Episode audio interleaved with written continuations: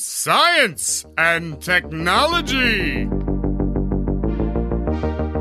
Estamos on com mais um Ciencião. Hoje vamos falar dos efeitos da Covid no cérebro com o professor Daniel Martins de Souza, da Unicamp. Eu sou Pedro Altreto, professor da UFABC, e hoje eu vou citar Feynman. Eu, universo de átomos, um átomo no universo. Eu sou o Célio Fernando, professor também aqui na UFABC, e eu estou curioso para saber o que, que esse Covid anda fazendo no nosso cérebro. Hoje vamos falar sobre um assunto que tem atraído a atenção do mundo: os efeitos colaterais da infecção do Covid-19 depois da vinheta.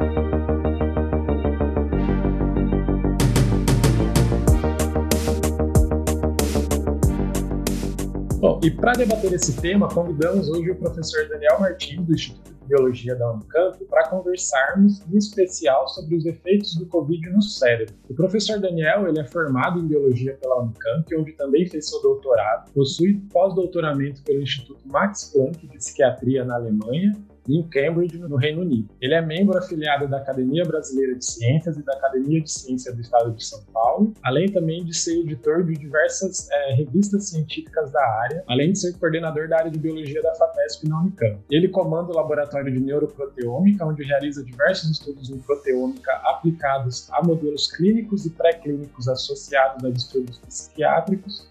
Bem-vindo, Daniel. Obrigado, sério, obrigado pelo convite, Pedro. E, Daniel, é, a gente sempre começa o nosso programa querendo saber um pouquinho mais além do que a gente vê lá no Lattes, no currículo do pesquisador. Então, a gente queria que você contasse um pouquinho para a gente como é que foi a sua história, além daquilo que está lá no Lattes, certo? Por que, que você escolheu estudar essa linha de pesquisa? Como é que você decidiu ser um pesquisador? Contar um pouquinho para a gente a sua história. Pois é, eu, na verdade, eu, hoje em dia percebo que eu não sabia que eu queria ser cientista, né? Mas hoje em dia eu entendo que eu sempre quis na verdade. Eu sempre, eu sempre gostei da área acadêmica, mas mesmo sem orientação, acabei chegando nela, né? Eu tenho para mim que todas as pessoas, elas nascem cientistas. A gente vê isso, quem tem um filho, né, um irmãozinho pequeno, um priminho pequeno, aí percebe isso nas atitudes do dia a dia das crianças, né? Como elas testam o mundo o tempo todo, né? Então a gente, por natureza, nasce cientista. Mas aí as coisas vão acontecendo ao longo da vida, a gente vai enterrando um pouco esse, esse sentimento, né? E, e, eventualmente não, eventualmente ele continua presente na sua vida, né? Então a minha família são pessoas pessoas que. O meu pai não estudou muito, né? Na verdade, meu pai não tinha o primário completo, né? O, chamado ensino fundamental hoje em dia, né? Completo. Mas ele era super sábio em várias coisas, assim, sabia vários porquês remédios poderiam fazer bem ou mal, né? Nem sei de onde ele tirava isso, mas Hoje eu sei que ele estava certo várias das coisas que ele falava, né? Eu tenho meu avô, meus tios, né, por parte de mãe, eles são super gostam do conhecimento, de buscar conhecimento, discutir coisas, pegar referências, né? Então, minha mãe falava que meu avô, por exemplo, chegava em casa e ficava tomando, né, dos deles lá, quando pequenos, as capitais dos estados, sabe? Então, é essa história do, da busca pelo conhecimento está muito presente na minha família, mesmo não tendo ninguém cientista lá. Então, acho que eu pouco herdei isso né? Eu venho de uma família que a primeira pessoa a se formar na faculdade foi minha mãe, já depois dos 30 anos de idade, né? E depois que eu me formei, muito por conta da perseverança dela em falar para eu, olha, vai estudar, invista nos seus estudos e tal. Então, a minha mãe, meu tio, meu pai foram grandes incentivadores para que eu estudasse. E aí eu tava no ensino médio, né? No final do ensino médio, que na minha época era o colegial, pronto para prestar o vestibular, eu não tinha ideia do que eu queria fazer. Mas aí eu fui pensando que eu queria fazer alguma coisa que eu gostasse, né? Eu gostava na escola muito de história e biologia. E aí eram duas duas áreas que são basicamente acadêmicas, na verdade, são, levam muito para a parte acadêmica. Eu acabei fazendo biologia porque gostava das duas coisas por igual, mas achava que fazer história me faria um pouco mais infeliz, porque a gente se depara com muitas verdades do mundo, né? Então, pensei em ir mais pro lado da biologia e assim me encontrei, né? Então, na minha formação eu tive um misto aí de escola pública durante o ensino fundamental, depois no ensino médio fiz colégio particular. Aí cheguei na Unicamp e aí na Unicamp quando entrei trabalhava, né, fazia faculdade junto trabalho, mas aí acabei encontrando então, né, a pesquisa numa iniciação científica. E desde então foi quando eu comecei a estudar proteínas. Desde então eu não, não parei. Depois da iniciação científica eu fiz um doutorado, eu, eu fiz doutorado direto, né, não fiz mestrado, fiz aqui no Brasil, fiz aqui na Unicamp, né, estudei na Unicamp, como você falou aí, né, fiz doutorado na Unicamp. Durante o doutorado eu fui para a Alemanha como pesquisador, como, como aluno visitante, né, e voltei para a Alemanha fazer um pós-doutorado. Aí fiz um pós-doutorado na Alemanha, fiz um pós-doutorado na Inglaterra, na Universidade de Cambridge. Voltei para a Alemanha como chefe de grupo lá, de um grupo de pesquisa. Fiquei dois anos por lá dessa forma, fiz um concurso na Unicamp em 2014. Então voltei faz quase sete anos para cá. Então é um pouquinho da minha trajetória. Da onde você é, Daniel? Eu sou, eu nasci em Santo André. Aqui? É, eu nasci perto de vocês aí. Na verdade, até para mim é uma grande, uma boa surpresa, né, saber de uma universidade como a UFABC, né, do tamanho e da, da estrutura que a UFABC tem hoje em dia, né? É um orgulho para mim, né, saber que tá na minha cidade. E até em 2019 eu fui convidado para dar uma palestra na UFABC. Eu nasci em Santo André, minha, minha família mora em Santo André, aí, de Santo André. Mas meu pai morava em São Bernardo, então eu morei em São Bernardo uma, uma época. E ele morava do lado de onde é o campus de São Bernardo ali, sabe? Aí eu fui dar uma palestra lá, eu nem sabia que era lá, o, que, campus que eu lembrava era o de Santo André, esse aí na do estado ali, né? É o que vocês estão, né? É sim. E aí eu, eu acabei indo lá, fiquei até emocionado, né? De saber que eu jogava bola ali do lado de onde é o UFBC hoje. Pra mim é, é um grande orgulho saber que tem uma universidade desse porte aí agora. Você contou uma coisa interessante, só para aprofundar um pouquinho. A sua mãe acabou se formando tarde, né? É, em que que ela se formou e, e qual foi o incentivo dela para se formar? Minha mãe, ela, ela, é o que eu falei, né? Ela sempre se pautou muito pelo estudo ser uma coisa importante, estudar ser algo importante, né? Formar-se, ter né, uma formação algo formal. Minha mãe já trabalhava, né? Ela tinha uma empresa super bem sucedida de marketing junto com meu tio, né? Nessa época, mas ela sentia que faltava, né? Alguma coisa. Ela queria ter um diploma universitário. Né? Então ela fez direito na época. E aí ela, ela fazia, e também era super puxada, ela fez direito na UMC, em Mogi das Cruzes, aí perto também, mais ou menos perto, né? E ela trabalhava o dia inteiro, ia à noite pra faculdade, chegava todo dia, por cinco anos aí, meia-noite, uma hora da manhã, sabe? Então foi bastante esforço. Mas depois disso, tive um tio que acabou fazendo faculdade também mais tarde, né? Se formou. É, um outro tio que fez um curso mais tecnólogo, assim, mas também, né? curso superior. Então, a minha mãe quis buscar conhecimento, quis ter um diploma. Apesar de já ser bem sucedida e nem, na verdade, precisar, ela não exerce direito hoje em dia. Ela continuou na área de marketing, continua com isso. Continua numa empresa como meu tio, mas quis buscar um diploma pelo conhecimento. Ah, bacana. É sempre bom é, ouvir um pouco da trajetória para deixar claro para o pessoal que ouve a gente que é, ser um pesquisador é uma profissão como outra qualquer.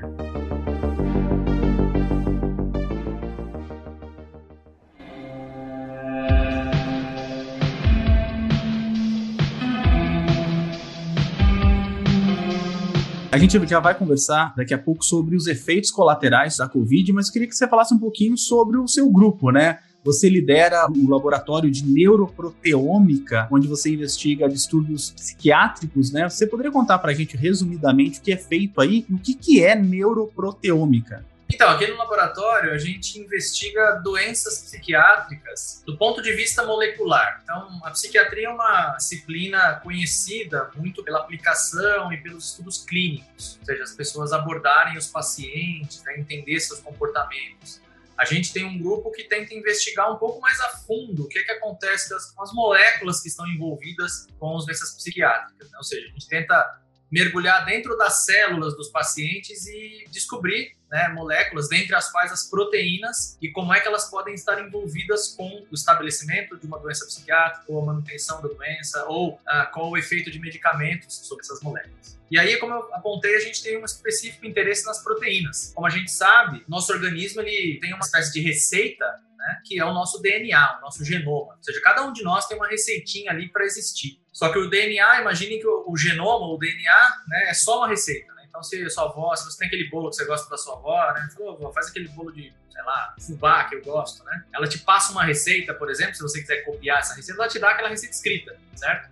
Então, com a receita em mãos, você não tem o bolo, você tem a receita só, certo? Então, esse é o DNA, né? O nosso DNA é a receitinha do bolo. O bolo em si são as proteínas. Né? Imaginem que para que você tenha o bolo, para que você exista, o seu DNA tem de informar e produzir alguma coisa, né? Então, esse alguma coisa é produzido através das proteínas, né? Como eu, como eu falei, a referência é o bolo seriam as proteínas do nosso organismo. Né, o bolo pronto. E a gente tem interesse nelas por isso, né? Porque sem elas não tem bolo. Então a gente quer saber quais proteínas estão em quantidades alteradas nas pessoas que têm distúrbios como esquizofrenia e depressão. Quais proteínas estão alteradas no cérebro dessas pessoas, né? Quais proteínas podem estar associadas a um tratamento bem ou mal sucedido? Né? Será que a gente pode mapear proteínas do sangue, por exemplo, e descobrir se alguém vai ser bem ou mal sucedido com uma determinada medicação? Então, isso é a proteômica. Né? A proteômica é a ciência que estuda as proteínas, é a ciência que estuda o proteoma. E o proteoma é o conjunto das proteínas que a gente produz. Tá? Então, aqui o laboratório de neuroproteômica é um laboratório que estuda né, a proteômica, ou seja, o conjunto de proteínas produzidas em doenças neuropsiquiátricas. Isso, neuroproteômica. Então aqui a gente estuda isso, a gente tenta correlacionar, né? entender melhor o que, que estudar essas proteínas vai, vai nos dar. Né? Se nós conseguimos mapear quais proteínas estão alteradas no cérebro das pessoas, ou até mesmo no sangue delas, né? afetadas por distúrbios psiquiátricos, a gente consegue atribuir a essas proteínas função é, saber onde é que essas proteínas estão envolvidas bioquimicamente no organismo e dessa forma é, saber mais sobre a biologia da doença, porque é compreendendo melhor a biologia da doença que medicamentos mais precisos e mais eficazes podem ser feitos. Então, a psiquiatria ainda é uma área que demanda né, conhecimento nesse sentido, a gente tenta preencher então essa lacuna aí. É, bacana. E Daniel, você também faz parte, junto com outros grupos de pesquisa, desse projeto maior que está estudando os efeitos é, colaterais, né, podemos chamar assim, que o Covid está causando no cérebro. Como é que surgiu esse grupo? Como é que surgiu a vontade de se estudar isso? Pois é, na verdade, eu não trabalho com vírus, né? Eu não, não sou, como eu falei agora, né? A gente tem um trabalho aqui que eu diria mais de bioquímica dentro de neurobiologia, né? Então, a gente não é especialista em vírus, né? Mas eu acho que quando a pandemia apareceu, né, a gente foi meio pego de surpresa. Curiosamente, eu tive para a Alemanha, fiquei um mês na Alemanha como pesquisador visitante lá em Jena, né, numa cidade alemã. E aí eu tinha acabado de voltar, né? A pandemia já estava chegando lá, né? Então eu meio que cheguei junto com a pandemia aqui, sabe? Eu cheguei, acho que em 10 dias a Unicamp fechou, porque a gente ia parar as atividades, porque os primeiros casos começaram a acontecer. E aí eu acho que eu, como diversas pessoas, meio que sentiram um chamado nesse momento de falar, poxa, para que, que a gente é cientista, né? A gente é cientista para justamente ajudar em questões como essa que está acontecendo agora, né? Ou seja, nós temos aí um novo vírus, né? Assim, não um novo vírus, né? Mas um vírus causando uma nova doença em nível mundial. Então, acho que a gente tem que tentar ajudar com o que a gente sabe. Se, nós, se eu sei estudar proteínas, se eu sei fazer neurobiologia, né, a gente tem que tentar ajudar com o que a gente sabe. E aí foi curioso que esse sentimento eu percebi nos meus alunos também, pós-doutorandos aqui no laboratório, né? Conversando com eles lá no grupinho do WhatsApp, poxa, que coisa, né, que tá acontecendo, a gente vai ter que parar tudo e tal. E a gente começou, pô, será que a gente não consegue ajudar de alguma forma, fazer alguma coisa? E eu acho que esse sentimento aconteceu ao mesmo tempo com diversos grupos de pesquisa, diversas pessoas, né, na universidade. E aí, uma das coisas que a gente começou a discutir no grupo do meu laboratório era o fato de que um dos principais sintomas da Covid é a perda de olfato né, a anosmia. E a perda de olfato é um mecanismo, o olfato é um mecanismo mediado pelo sistema nervoso central. Então a gente falou, pô, será que tem alguma coisa a ver com o cérebro isso? A gente tem uma série de modelos pré-clínicos aqui no laboratório, in vitro, né, ou seja, a gente cultiva células do cérebro aqui no laboratório. Então, uma pós-doutoranda lá, a Fernanda Krumfli, falou, viu, se a gente infectar uma dessas células que a gente tem aqui, será que vai, a gente consegue ver alguma coisa? Pois é, aí conversei com o José Luiz Modena, né, José Luiz Modena, que é um professor aqui do Instituto de Biologia da Unicamp, que é um virologista né, que justamente trabalha com vírus. Ele coordena um laboratório que é nível 3 de segurança, né, então ele já estava começando a trabalhar com o novo coronavírus. E gente falou para ele: ó, a gente queria ajudar aí, será que a gente pode mandar uma célula? Não, vamos fazer. E aí começou assim, nesse bate-papo. E aí, curiosamente, o chefe do meu departamento aqui né, propôs à Unicamp que nós montássemos uma força-tarefa. Né, o Marcelo Mori aqui, ele propôs então a reitoria da Unicamp que nós tivéssemos uma força-tarefa no combate da Covid-19, que a gente fizesse uma. Né, vamos juntar pesquisadores que estão querendo ajudar. Como eu falei, foi meio que todo mundo ao mesmo tempo se mexendo, querendo contribuir. Com isso, a reitoria, né, através da Pró-Reitoria de Pesquisa, abriu um edital, né, através do FIREPEX, nós temos aqui um fundo né, de apoio à pesquisa da Unicamp, abriu uma chamada emergencial e começou a financiar grupos de pesquisa que quisessem trabalhar com a Covid. Com isso, a força-tarefa aqui na Unicamp tomou corpo, né? Na verdade, a gente tem hoje mais de uma centena de pesquisadores trabalhando nesse sentido. Interessante dizer que não só na parte biológica, né? A gente tem trabalhado em diversas frentes, como também o pessoal da engenharia se, se envolveu bastante no início por conta dos respiradores, então eles continuaram trabalhando bastante no desenvolvimento de respiradores mais baratos e que pudessem ser feitos mais rápido. É muito legal foi ver o pessoal das ciências sociais também se envolveram ao abordar as diferentes regiões mais carentes aqui de Campinas, né, que acabam sofrendo demais com, com, a pandemia, como a gente tem visto aí. Então, não foi só a parte biológica, médica que se envolveu, biomédica que se envolveu, né, mas todo mundo aí da universidade começou a se mexer para tentar ajudar como poderia nesse momento. E aí foi assim, a gente começou a fazer isso. Logo em seguida, a FAPESP teve um edital emergencial para financiamento. Muitos de nós fomos contemplados, porque a gente já estava começando a trabalhar com isso, a gente foi contemplado com esse edital. E aqui no meu laboratório, a gente fez uma reunião online assim, e falou, viu, alguém, vocês querem trabalhar aí? E assim, prontamente a maior parte dos alunos e pós-docs se prontificaram. A gente passou 2020 todo trabalhando, talvez mais intensamente do que nunca. Uma coisa que eu tenho muito orgulho de dizer, né, que meu time aqui, o time que eu, que eu tenho a, assim, o privilégio de coordenar aqui, eles se envolveram corpo e alma mesmo, até no sentido de, por conta de estarem vindo aqui durante a pandemia, como é o caso agora, é tão difícil que nós estamos passando nesse momento, deixarem de ver a família, os amigos e tudo por conta de estarem trabalhando nesse sentido. E aí, desde então, a gente está aí, estamos trabalhando sete dias por semana, tem dias aqui que eu venho de fim de semana, na noite no laboratório, e tem gente aqui o tempo todo. Claro que a gente não está trabalhando no mesmo ritmo que a gente costuma trabalhar, né? Nós temos uma série de, de escalas, né? Para que não esteja muita gente aqui ao mesmo tempo. Também para que eles tenham um devido descanso aí, né? Alguns eu tenho que literalmente mandar para casa para descansar um pouco, para manter o sistema imune bem, né? Seguro para eles próprios, né? Então foi assim que a gente acabou se envolvendo. Parabéns, viu, Daniel, pelo trabalho aí, primeiramente. 2020, talvez, provavelmente 2021 será um ano também de bastante trabalho, né? A ciência, eu acho nunca trabalhou tanto e de maneira tão urgente.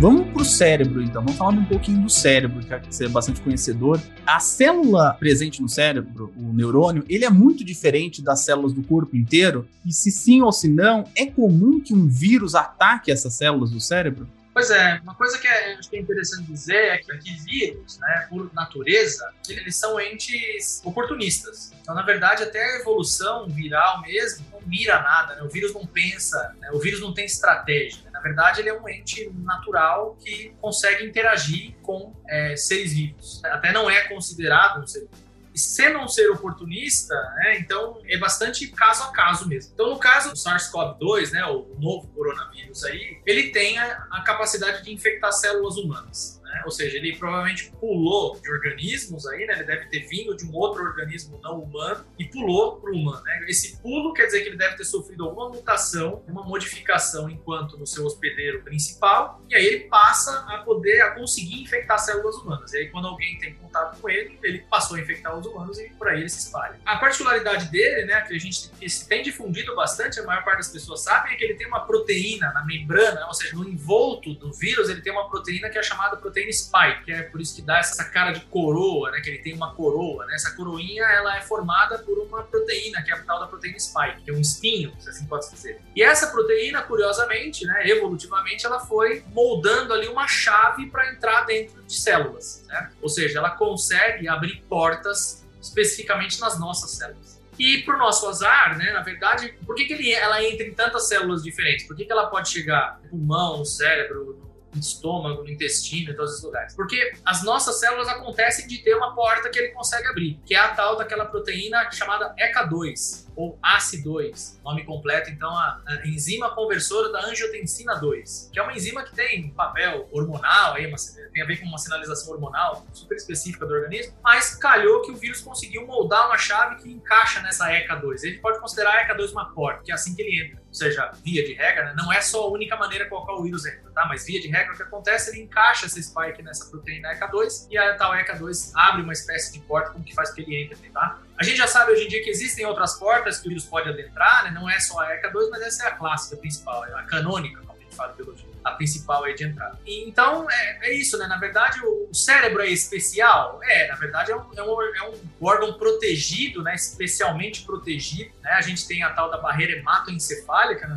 como se fosse um portão que o nosso organismo colocou ali para que o sangue e que é o mesmo sangue que circula na gente, só passe coisas que podem passar. E isso barra grande parte dos patógenos que podem estar no nosso organismo, como vírus e bactérias. Mas alguns vírus eles têm a capacidade eventualmente de quebrar essa barreira, quebrar esse portão, enganar esse portão de alguma forma. E aí, o, cérebro acaba não tendo mais nenhum privilégio, porque o cérebro tem células que contêm as tais das tais das portas onde o vírus consegue abrir. Então, se ele chegar lá, ele consegue abrir. Então, uma maneira que ele pode chegar lá, isso não é ainda comprovado, tá?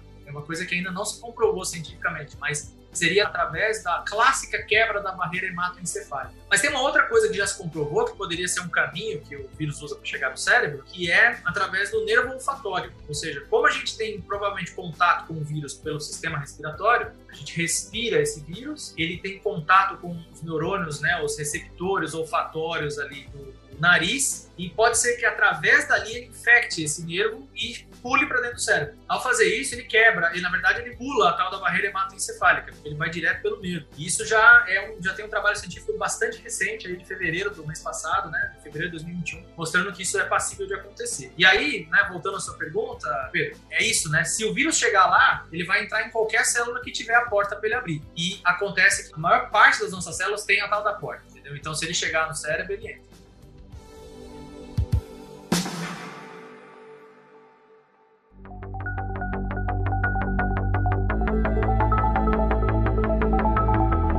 No cérebro a gente tem um sistema imunológico, como tem no sangue, por exemplo. A vacina funcionaria lá em cima também? Perfeito, uma excelente pergunta. A gente tem um sistema imunológico no cérebro, mas ele é diferente. Na verdade, não é o mesmo sistema imunológico que é circulante, que é o que circula em nós. O cérebro é, imunologicamente falando, e eu vou me aventurar aqui na imunologia, porque eu não sou, né, não sou imunologista, mas o cérebro ele é imunologicamente privilegiado. Né? Ou seja, ele não sofre a, a, mesma ação, a mesma normal resposta do nosso sistema imunológico no corpo todo, né, que acontece no corpo todo, até porque muitas das estratégias do sistema imunológico é atacar e destruir as células que estão né, infectadas, e isso não é bom que aconteça no cérebro. Mas nós temos um tipo residente de célula que é a microglia, e a microglia é uma espécie de sistema imune do cérebro. Então a gente tem o sistema imunológico lá, tá? Mas sim, é, assim, a, a resposta imunológica ela pode atingir o organismo todo, né? Porque aí sim é, anticorpos são passíveis de passar pela barreira, por exemplo, e proteger. Tá? Apesar de anticorpos não seria a única maneira que protegem de patógenos, mas é, o cérebro se beneficiaria também é, disso, da resposta imunológica. Nossa, bem interessante isso. E, Daniel, é, esse projeto de vocês ele tem diversas é, abordagens que vocês estão tendo dos efeitos do Covid no cérebro. Antes de entrar um pouco na sua, que envolve metabolismo energético das células do cérebro, você poderia falar para a gente mais ou menos quais são essas abordagens que vocês estão enfrentando e o que, que vocês já conseguiram de resultado? Então, acho que uma coisa que é legal de começar dizendo é que é isso, né? Assim, a gente fez um trabalho que tem hoje 80 autores. Esse trabalho está sendo considerado uma revista científica agora. Ele já está disponível online numa plataforma pré-print aí, né? Ou seja, muito resumidamente falando, especialmente durante essas plataformas que já existiam antes da pandemia, mas durante a pandemia, as revistas científicas têm aconselhado que os pesquisadores depositem os trabalhos científicos nessas plataformas de acesso aberto, de forma que enquanto o artigo científico está sendo considerado por todo o rigor científico, ele já possa ser acessado por outros cientistas. Porque toda essa análise, até né, uma avaliação e um aceite do trabalho, isso leva meses, eventualmente leva anos. Né? Mas a gente não tem tempo para perder. Então, na verdade, o que a gente tem feito é, uma vez que nós temos os dados, né, claro que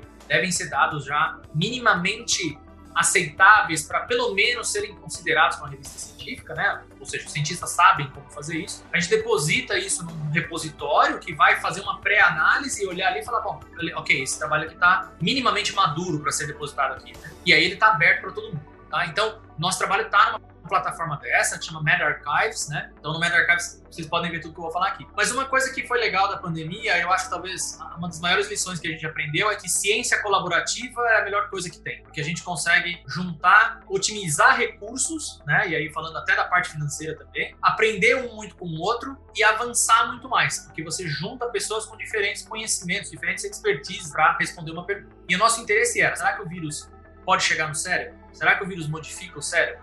Isso é, o que, que ele faz se ele estiver lá no cérebro? Essas foram três perguntas principais que a gente juntou um time de 80 pessoas para responder. E 80 pessoas com diferentes conhecimentos, tá? Então, por isso, esse trabalho que a gente fez tem basicamente três braços. Um braço no qual a gente estudou pessoas, pacientes ainda vivos, né, que agora já até se curaram da Covid a princípio e tiveram seus cérebros escaneados, né? Fizemos ressonância magnética no cérebro dessas pessoas. Tivemos um segundo pedaço do trabalho que nós avaliamos tecido cerebral de pacientes que morreram devido à Covid-19, infelizmente. Então, pessoas falecidas da, da doença tiveram seus cérebros coletados, a gente fez uma análise deles. E a gente teve uma terceira e última parte que nós olhamos para, então, modelos celulares, ou seja, nós cultivamos no laboratório células do cérebro, infectamos com o vírus para tentar compreender tudo que a gente viu, né, na parte com os pacientes, na parte com os tecidos cerebrais coletados de pessoas que morreram devido ao Covid. Então, o primeiro braço da pesquisa, ele foi liderado aí pela Clarice Assuda, ela é neurologista aqui, né, na Unicamp, professora de neurologia aqui na Unicamp, né, no Hospital das Clínicas. Então, lá,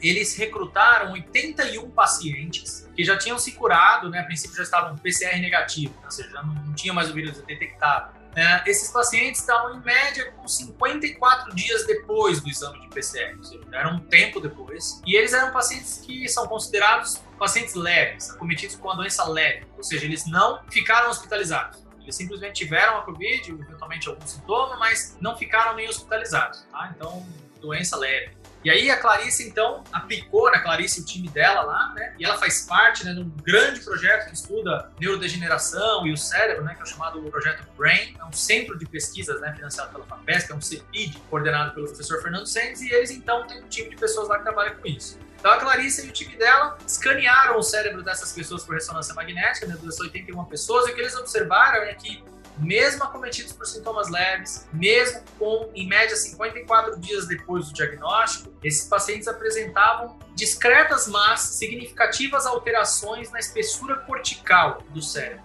O que quer dizer? A parte mais externa do cérebro, ela eventualmente estava mais fina ou mais grossa em alguns lugares. E lugares alguns bastante importantes né, para toda a função cerebral que a gente desempenha. Aí, com esses dados em mãos, eles fizeram análises também ah, de associação a sintomas que os pacientes sentiram enquanto doentes, bem como tarefas cognitivas, ou seja, eles submeteram esses pacientes a algumas tarefas de exercício mental, né, ou seja, de tarefas cognitivas, né, de coisas de inteligência que envolvem, né, uma performance mais de inteligência para entender se o vírus pode ter ou se a doença, na verdade, pode ter afetado alguma coisa. O que eles perceberam foi que é, existe uma correlação positiva entre a, as diferenças apresentadas no cérebro dessas pessoas com sintomas como ansiedade e depressão, e existe também uma associação dessas diferenças com alterações cognitivas. Ou seja, esses pacientes foram submetidos a esses testes de inteligência, se assim pode se dizer, né? Não vamos falar que eles ficaram menos inteligentes, não é isso. Mas eles tinham maior dificuldade de executar tais tarefas, tá? Então,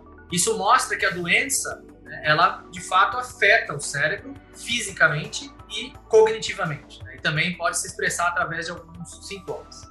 Muito bem, mas aí a pergunta é a seguinte: isso é porque o vírus chega lá no cérebro ou porque a doença ela pode ser né, sistemicamente tão grave, né, do ponto de vista imunológico, que pode afetar o cérebro? Né? Então a gente partiu para essa segunda parte, que foi avaliar o tecido cerebral coletado de pacientes que morreram devido ao Covid-19. E aí essa parte a gente fez em colaboração com dois grupos, principalmente. Um primeiro grupo que é liderado pelo Tiago Cunha, professor da Faculdade de Medicina de Ribeirão Preto, lá da USP, uh, e também o Alexandre Fabro, né, que é um professor também lá de Ribeirão Preto, de patologista, né, e também tivemos uma análise dos cérebros de pacientes que coletados após a morte com o time do Paulo Saldiva, aí da USP de São Paulo. Então, dentro desses estudos, o que, a gente fez? A primeira coisa foi, será que o vírus está lá no cérebro? Então, foi isso que a gente se perguntou. E o Tiago conduziu esse trabalho lá, liderou esse trabalho, junto com o Flávio Veras, né? O Flávio é pós-doutorando, ele que conduziu essa parte por lá. Então, lá eles acessaram 26 tecidos cerebrais de pessoas que morreram devido ao Covid. Desses 26 tecidos, cinco deles apresentavam é, sinais de degeneração, né, sinais de inflamação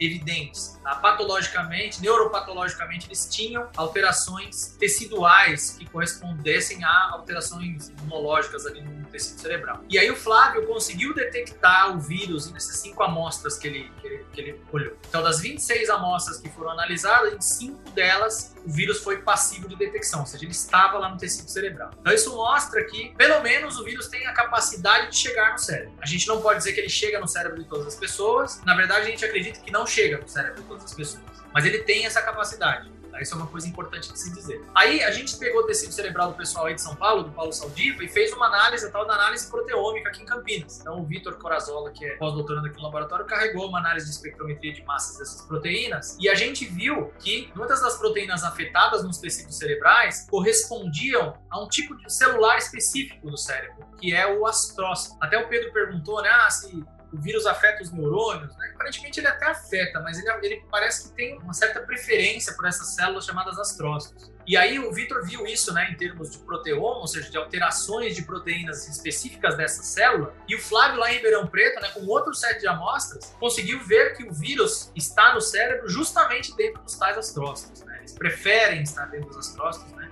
em relação às outras coisas. O Vitor viu ainda né, que alterações nas proteínas associadas ao metabolismo de energia estavam muito alteradas nesses tecidos cerebrais. E aí foi aí que a gente passou para a terceira parte, que foi vamos cultivar então astrócitos em laboratório, certo? Para infectá-los com o coronavírus in vitro e ver se o que, que, vai causar ali. Será que é a mesma coisa que a gente vai ver no que o Vitor observou, né? Nos tecidos cerebrais? E por que dessa preocupação? Porque os astrócitos são células muitíssimo importantes justamente na manutenção do estado de energia do cérebro. Os neurônios, na verdade, coisa curiosa é que nós temos mais astrócitos no cérebro do que neurônio. A gente sempre associa né, o cérebro aos neurônios, né, a função neuronal. E de fato, ele é uma célula muito importante porque ele medeia tudo que a gente pensa sobre o cérebro, né? Memória, é, descanso, sono, raciocínio, qualquer coisa é mediada por neurônios através da função neuronal. Mas os neurônios eles dependem muito também de todo um arcabouço estrutural que as tais células da glia provêm. Então nós temos no cérebro os neurônios e as células da glia. Né? E as células da glia são um conjunto de células como os astrócitos, os oligodendrócitos a própria tal da microglia, né, que protege o cérebro, ali, como se fosse né, uma, uma espécie de sistema imunológico do cérebro. Não só isso, mas ele faz isso também.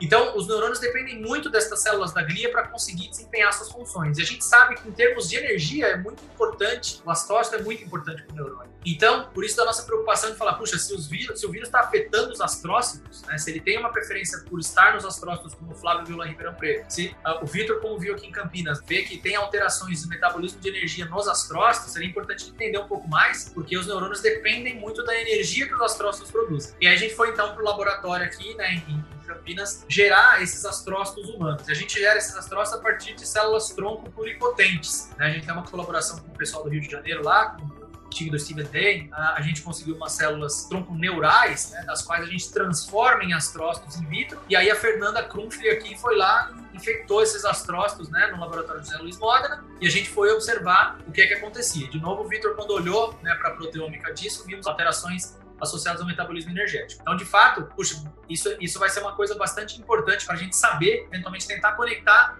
até lá no começo, né? Será que essas alterações cerebrais que a Clarissa viu lá nos pacientes podem ter a ver né, com uma disfunção dos astrócitos? É uma pergunta que a gente quer responder. Mas uma coisa legal que a Fernanda fez só para finalizar foi que ela cultivou os astrócitos no meio de cultura, certo? E infectou esses astrócitos. Aí ela pegou esse meio de cultura onde os astrócitos infectados estavam e cresceu neurônios, certo?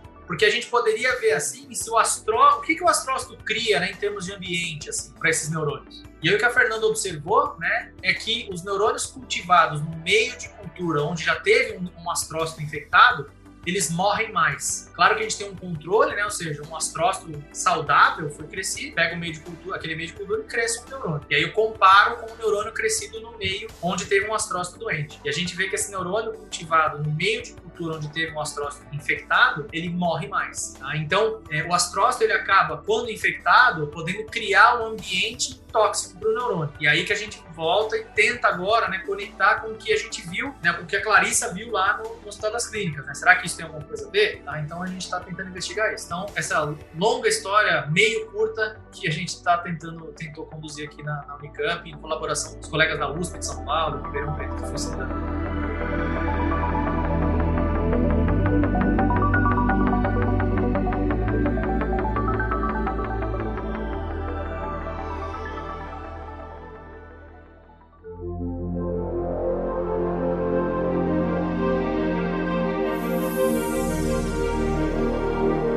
toda vez que a gente fala do cérebro, né, todo mundo fica preocupado quando tem ouvido falar sobre Covid e a relação com o cérebro. E uma pergunta que aparece, que eu faço de novo, as pessoas têm medo de terem pego Covid, por exemplo, e o do, do vírus está fazendo alguma coisa no cérebro delas enquanto elas acham que estão curadas. Há alguma evidência de que o sistema imunológico do cérebro consegue do mesmo jeito que no resto do corpo, pelo menos combater um pouco esse vírus, cessar essa infecção no cérebro? Eu não tenho uma resposta para sua pergunta não sei responder e não acho que a gente ainda saiba, a gente colocando comunidade científica, tá? te dar uma resposta quanto a isso. Agora, tem uma coisa que acho que é bem clara, né? Então vamos lá. Uma coisa que eu acho que eu não mencionei, o nosso motivo aqui por começar a estudar Covid foi perda de olfato, né? O sistema nervoso está envolvido com isso de alguma forma, mas à medida que a gente começou a conversar sobre isso, relatos da clínica passaram né, a documentar de maneira bastante homogênea que, em média, 30% dos pacientes acometidos pela Covid se queixam de sintomas neurológicos, dentre os quais confusão mental, dor de cabeça, coisas mais simples, vai, que são dor de cabeça, aí evoluindo para algo mais complicado, é, confusão mental, dificuldade de memória,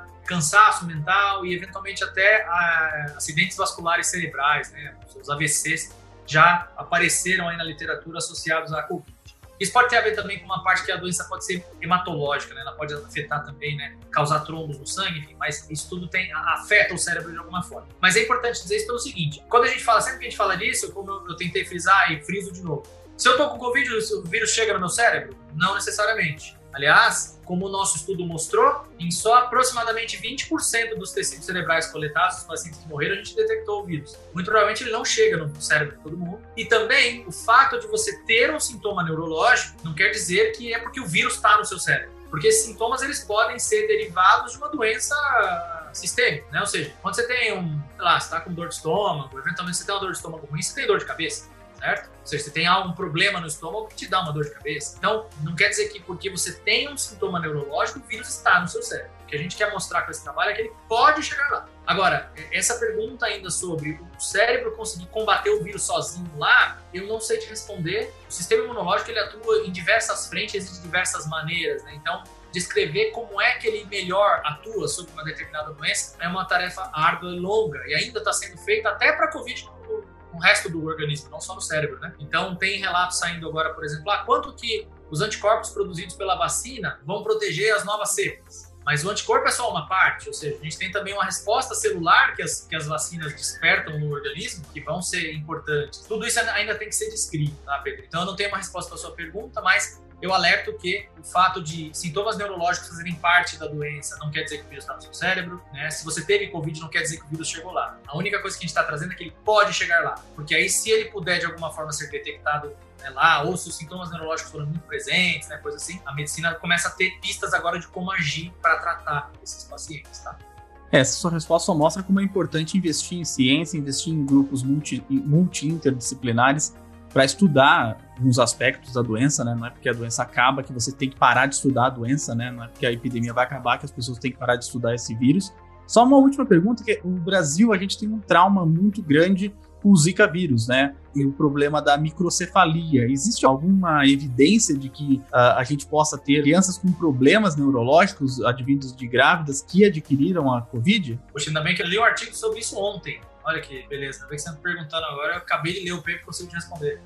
Mas olha, eu acho que se tem alguma coisa para a gente falar, felizmente não é isso. Né? Na verdade, os, os, estudos mostram que, agora, como a doença é recente, né? Ou seja, a gente começa a ter dados sobre isso agora, por isso que o estudo é recente. Porque a, a doença tem pouco mais de um ano, então só os bebês que nasceram agora que dá para serem acessados quanto a isso. Acessados no sentido de, de analisados. O que esse estudo mostra, né, e eu li ontem, acho que ele saiu na semana passada, é que na verdade a, a Covid, quando afeta mulheres grávidas, elas tendem a ter uma, uma doença um pouco mais grave, as mulheres grávidas afetadas, elas tendem a sofrer um pouco mais com complicações de parto, do tipo nascimento prematuro, internações, né, por conta da, da doença, que acaba progredindo um pouco mais severamente. E essa era uma questão que era levantada até muito pouco, né? Será que mulheres grávidas vão sofrer mais ou menos com o vírus? Porque o que acontece? É sabido que mulheres grávidas elas têm um sistema imunológico pouco mais debilitado, né? Ele reduz um pouquinho o volume ali, né? Até uma questão de preservar o bebê. Então, quer dizer, ao reduzir um pouco o volume, ou seja, o tom, reduzir um pouco o tom da resposta imunológica nas mulheres grávidas, isso é bom ou ruim para a Covid? Aparentemente, é, não é muito bom, porque parece que as mulheres elas acabam tendo um pouco mais de complicações, mulheres grávidas um pouco mais de complicações do que mulheres não, não afetadas pela Covid, grávidas não afetadas pela Covid.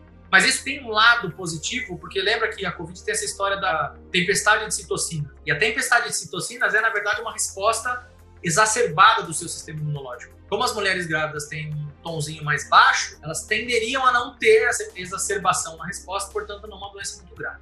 Mas de qualquer forma, que os dados trazem é que mulheres grávidas elas podem ter um pouquinho mais de complicação do que mulheres grávidas não afetadas pela Covid. Mas mesmo com isso, mesmo as mulheres grávidas podendo ter um pouquinho mais de risco aí, né, de problemas durante a gravidez, as crianças nascidas não têm diferenças significativas com crianças nascidas de mães não afetadas pelo Covid. Não se tem até agora, pelo menos, né, e a coorte é grande aí, acho que foram de algumas dezenas de milhares de pessoas aí avaliadas ao redor do mundo. Os bebês não são uma preocupação para a mãe. A preocupação maior é eles nascerem inteiro Porque as mães afetadas pela Covid, elas podem dar à luz um pouco antes, elas podem ter partos prematuros mais frequentemente. Mas as crianças que nascem em termo, né, nascem no tempo certo, elas aparentemente não sofrem muito com a infecção do, do novo coronavírus. E, aliás, elas não têm o vírus, tá? Já viu-se que a mãe não passa o vírus para o filho. E, Daniel, você falou que é, vocês encontram o vírus no cérebro, mas não é uma taxa tão grande, ali próximo de 20%. Mas se eu peguei Covid, me contaminei com Covid em algum momento, eu devo me preocupar de fazer uma análise neurológica? Devo me preocupar para acompanhar isso, para ver se eu vou ter alguma sequela no cérebro? O que, que você pensa sobre isso? Olha, eu estou falando aqui como um bom bioquímico, né? Eu não sou médico, então obviamente eu não tenho prescrever nada médico, mas eu acho que se a pessoa apresentar sintomas neurológicos muito evidentes, acho que eles têm que procurar um neurologista. Os neurologistas já têm sabido desses dados, né? Então eles sabem que a Covid afeta o cérebro. Né?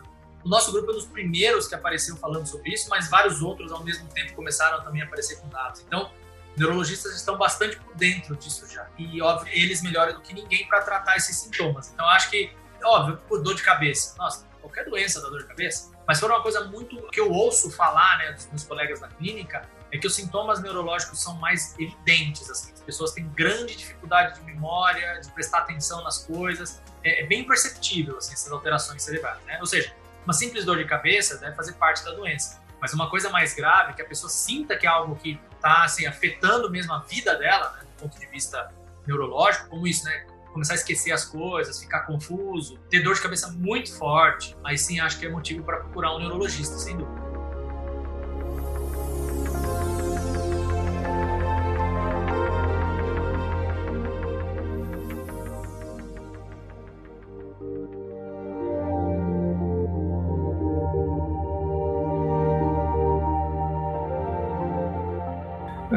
A gente está chegando agora no fim do nosso programa. Como sempre, é um prazer ter recebido você aqui. Adoro ouvir da sua pesquisa, conversar contigo. Como eu já te falei outras vezes, sou seu fã.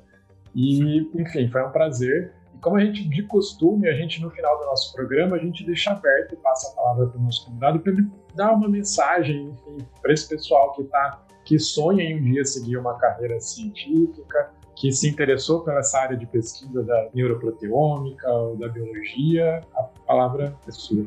Obrigado, Célio. Eu aproveito também para agradecer mais uma vez a você o Pedro aí o convite. Muito gentil suas palavras. Fico bastante contente com. É bastante generoso. Mas olha, eu acho que a gente está numa situação hoje, né, que por mais que a gente esteja falando muito vividamente de ciência, né, aqui, a gente fala até de maneira apaixonada por sermos cientistas, né, é, a gente está vendo uma situação meio sem precedentes em relação à ciência, que é uma super dualidade. Né? A gente vê o tempo todo na televisão e as pessoas discutem a importância da ciência. Eu acho que no Brasil, talvez as pessoas nunca estiveram tão por dentro da ciência como estão agora. Mas ao mesmo tempo, eu acho que no Brasil a gente nunca teve tanta gente negando a ciência ao mesmo tempo. Então, eu acho que talvez seja parte do século 21 aí, né? Inaugurado nesse. Né? Outro dia eu estava ouvindo a Lilian Schwartz, não sei se vocês conhecem ela, Lilia Schwartz. Né? Ela é uma professora, acho que de história da, da USP, né? Mas filósofa. E ela falou que, na verdade, ela entende que, historicamente falando, o, o século 21 começou agora, pós-pandemia. Começou agora em 2020, né? Então, que a gente, por mais que a gente diga que o século 21 começou lá no ano 2000, né? Eu acho que, historicamente, mais pra frente, a gente vai perceber que o século começou agora, com a pandemia. É um divisor de águas. E eu acho que uma marca muito profunda disso é essa polarização nas discussões. Né? As pessoas terem que ter opiniões muito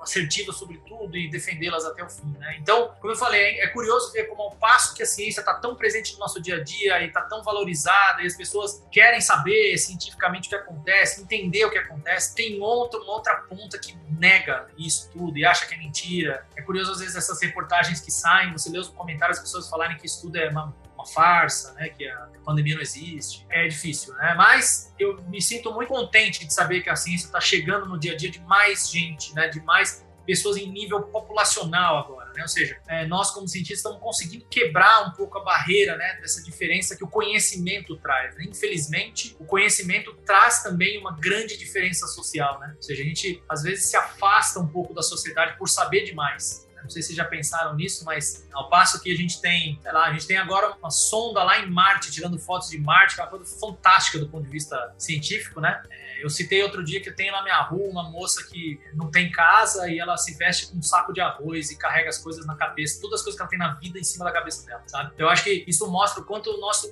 conhecimento que o ser humano produz fica distante das pessoas. E eu acho que momentos como esse estão conseguindo aproximar mais o que se faz na academia do povo das pessoas entenderem o poder da ciência, né? E não ter lado, né? Entender que aquilo é em benefício da população, né? Ou seja, saber, entender é em benefício da população. E esse moto, na verdade, é o que me move a ser cientista. eu quero aprender mais para tentar ensinar as pessoas. Desde sempre gosto de ensinar as coisas para os outros. Sabe? Tipo o chato da minha casa lá, o chato da minha família que fica explicando tudo, sabe? Porque a gente gosta de ensinar, né? E é bacana isso. E acho que para quem está entrando na universidade, isso é legal, né? É um, é um muito bacana. Mas também devo dizer que esse, esse negacionismo que está na nossa sociedade, ele interfere bastante sobre, a gente tem visto, financiamento à ciência, sobre a valorização do cientista. Então eu acho que também, mais do que nunca nesse século XXI, tem sido mais difícil do que nunca convencer as pessoas de que a ciência é uma profissão legal e boa de se fazer e próspera, porque a gente tem passado por dificuldades, ameaças, né? Ou seja, cortes. Toda hora a gente fala disso que, puxa, a ciência está fazendo tanta coisa, mas sofre tantos cortes e não tem bolsas de estudo e não tem, né? As bolsas de estudo que são os salários dos nossos cientistas e não tem financiamento, né? E a gente vê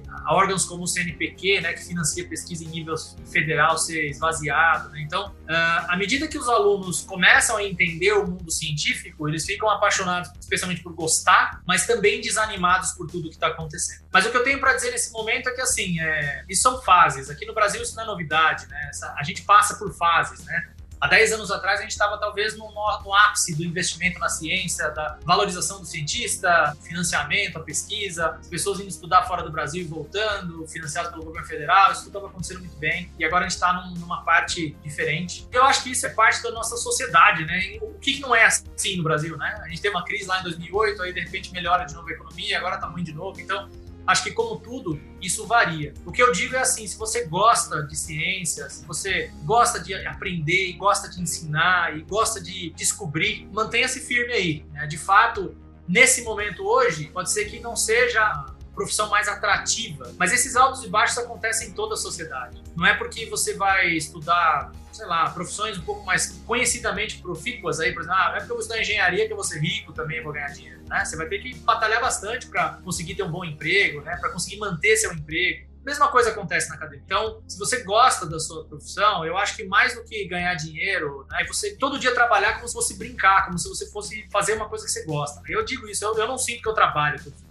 eu sinto que eu vou fazer uma coisa com a qual eu me divirto. E eu acho que isso é a maior bênção que se pode ter. Mais do que pensar em, ah, mas cientista fica rico? Ah, não vou mentir pra você, a maior parte não fica, não. Tem cientista que fica rico, tem aqueles que fazem por onde, merecem e ficam, ganham dinheiro. Mas eu acho que não há nada que dê maior satisfação a um cientista do que descobrir alguma coisa. Eu acho que você, quando tem o seu projeto ali de. Putz, eu lembro que eu tinha um projetinho de iniciação científica e eu lembro da primeira sensação de descobrir alguma coisa por mim. E é um negócio, era um negócio pequeno, assim, coisa que era, era uma descoberta dentro da minha área, ninguém nunca tinha descoberto, mas era uma questão pequeníssima dentro da minha área. Mas eu nunca esqueci aquela sensação, sabe, de falar, poxa, quando você descobre alguma coisa que você consegue até eventualmente publicar um artigo, e colocar aí para fora, né? O cientista tem essa oportunidade, né, de descobrir um evento da natureza, por menor que ele seja, né? Você descobriu aquilo pela primeira vez. E quando você transforma aquilo num artigo científico, para mim parece que a nossa vida tem sentido, sabe? Você fala, poxa, eu passei aqui, eu posso ter vindo de passagem, mas não vim a passeio. Eu passei aqui e vou deixar alguma coisa. Então, acho que cientistas têm essa bênção, sabe? De você poder deixar alguma coisa de bom para o mundo.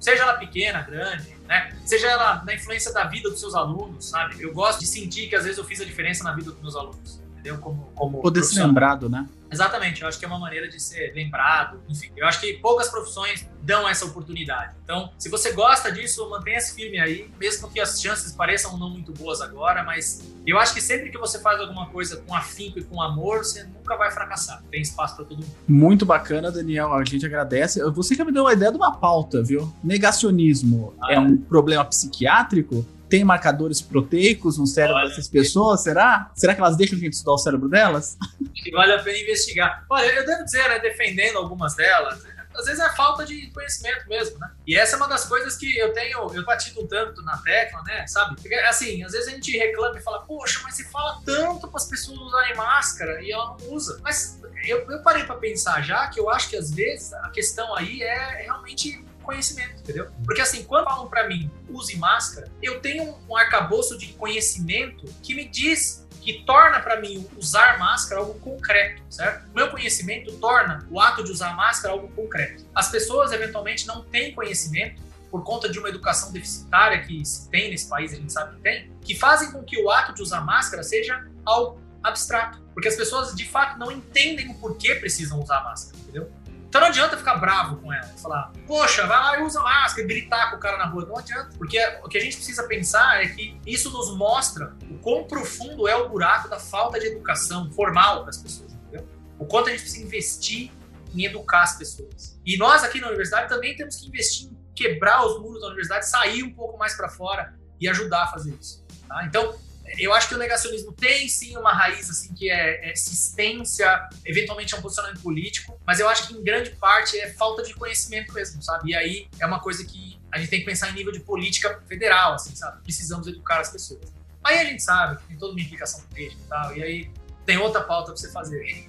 É, você também tem que acreditar um pouco na ciência, no seu médico, né? Eu não vou saber tudo de psiquiatria, nem vou. Se o Daniel me falar aqui, ó, eu vi aqui no laboratório que acontece essa infecção, eu vou acreditar no Daniel, não vou ter que ir lá ver por meus próprios olhos. Né? A pessoa tem que entender que existem regras e a gente não vai entender todas as regras. Se você tiver que entender todas as regras de um laboratório, por exemplo, você vai passar um ano depois você entra no laboratório, né? Por que, que você tem que pegar isso primeiro do que daquilo? A pessoa vai que explicar tudo, né? E tem que confiar um pouco, né? Mas muito obrigado, Daniel. Você falou uma frase que eu achei muito interessante. Você falou assim que a gente gosta, o cientista gosta de explicar, né? De contar para as pessoas. E alguns de nós, contando entre nós aqui, faria isso de graça. Talvez isso as pessoas se abusem da gente. Porque a gente sabe que se fechar a universidade, a gente vai pro corredor e vai explicar as coisas para as pessoas, né? A gente faz isso de graça. Eu tô fazendo isso de graça aqui, por exemplo. Estamos aqui conversando, não vou ganhar nada para isso. Ó, pode ganhar um, uma cerveja aí do Célio Angolini que eu vou pagar para ti. Não, mas tô brincando. Não, eu, eu encaro isso, essa nossa conversa aqui como parte do nosso papel. Eu acho que todo mundo entende isso, foi uma brincadeira, mas eu digo isso até porque às vezes eu, tenho um tio que fala para mim assim, né? Ah, eu vou dar uma palestra num congresso lá na Alemanha. Puta, que legal, você, vai ganhar quanto? Não, ganhar nada. É. Quando muito, eles vão me pagar para ir, né? Se, se, eles me pagarem para ir, eu tô comemorando já, né?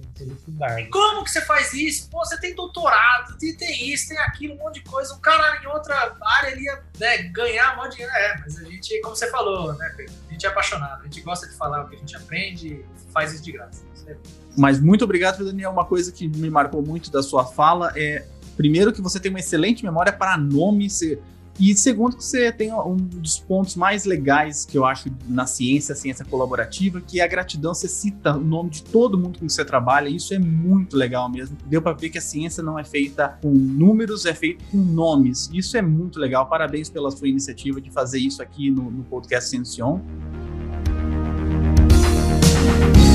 A gente agradece muito a você que está ouvindo o nosso podcast. É, não esquece de nos seguir lá nas redes sociais, no Twitter, no Facebook, no Instagram. Por que, que você não vai lá dar um like pra gente no YouTube? Tá esperando o quê? A gente tem vídeos e algumas outras coisitas mais lá. Qualquer coisa a gente volta a qualquer momento. Até mais. Tchau!